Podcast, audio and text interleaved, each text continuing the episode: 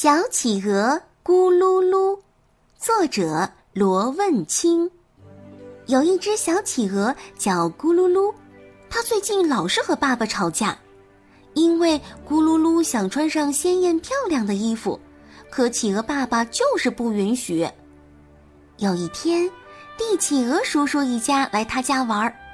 当咕噜噜看见他们胸脯上漂亮的金黄色羽毛的时候，羡慕的喉咙里不停的发出咕噜噜的声音。妈妈觉得这样很丢脸。等地企鹅叔叔一家走了以后，狠狠地批评了咕噜噜，这让咕噜噜很生气，泪珠扑簌簌地往下掉。他一个人躲在桌子下边，伤心了很久。后来，他趁爸爸妈妈不注意。离家出走了，他一个人漫无目的的到处乱走，最后来到了一座高高的冰川上。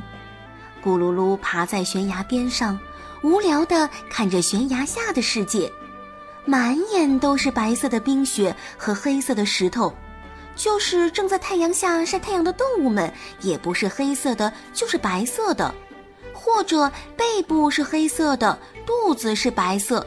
连太阳看起来都是那么苍白刺眼，这单调的黑白世界让咕噜噜觉得生活一点激情也没有。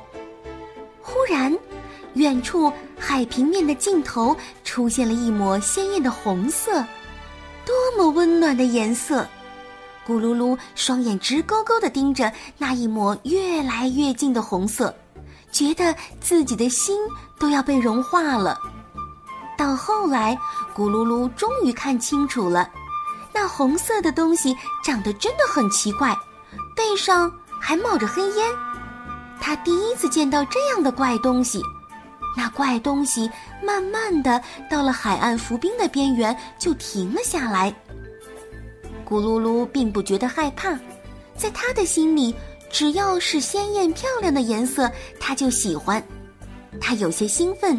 顺着冰川的斜坡，呼的一下滑了下去，一溜烟的来到了海岸边，远远的看着，那红色的怪物停止了冒黑烟，然后从像鼻孔一样的地方放出一根很粗很粗的铁链，然后咕噜噜就听见了一声洪亮的声音：“落锚喽，大家可以下船了，天黑前请回到船上。”一对穿着红色外套的人拎着各式各样的工具下到了岸边，可咕噜噜并不认识人，强烈的好奇心让他越走越近。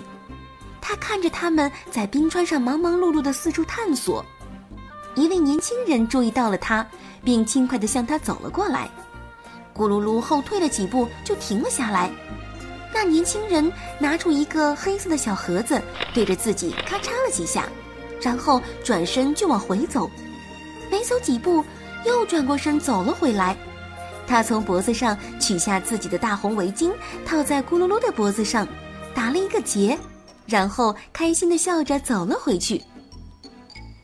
咕噜噜觉得脑袋有些发懵，幸福来的有些太突然了。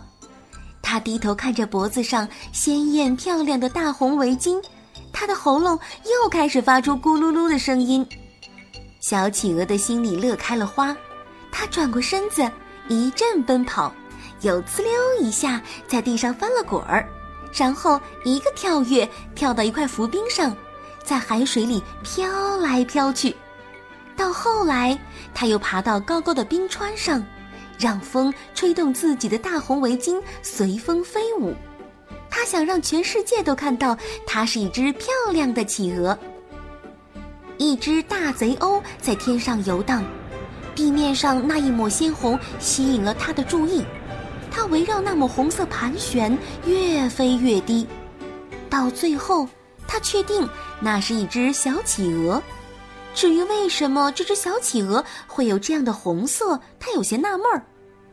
不过，这不是他需要关心的东西。他现在只有一个想法：吃掉这只企鹅。贼鸥对准小企鹅俯冲了过去。就在这紧急关头，小企鹅注意到了太阳投射下来的贼鸥影子，它拔腿就跑。可无论小企鹅怎么跑，贼鸥都死死地盯着它。那红色的围巾在雪地里特别特别的耀眼。救命啊！救命！绝望的小企鹅一边跑一边大声的求救。正在满世界寻找咕噜噜的企鹅爸爸听见了他的呼救，朝着声音奔了过来。远远的看见一团红色向他跑了过来，天上的贼鸥正跟在后边穷追不舍。企鹅爸爸心里咯噔一下，咕噜噜，快扔掉你的围巾！快扔掉你的围巾！企鹅爸爸对着咕噜噜大声的呼喊，咕噜噜什么都来不及想，一边跑一边扔掉了红色的围巾。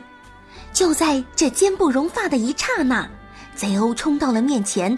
红色的围巾缠绕上了他的脑袋，蒙住了他的眼睛。企鹅爸爸一把拉过咕噜噜，躲进附近的雪堆里，一动不动。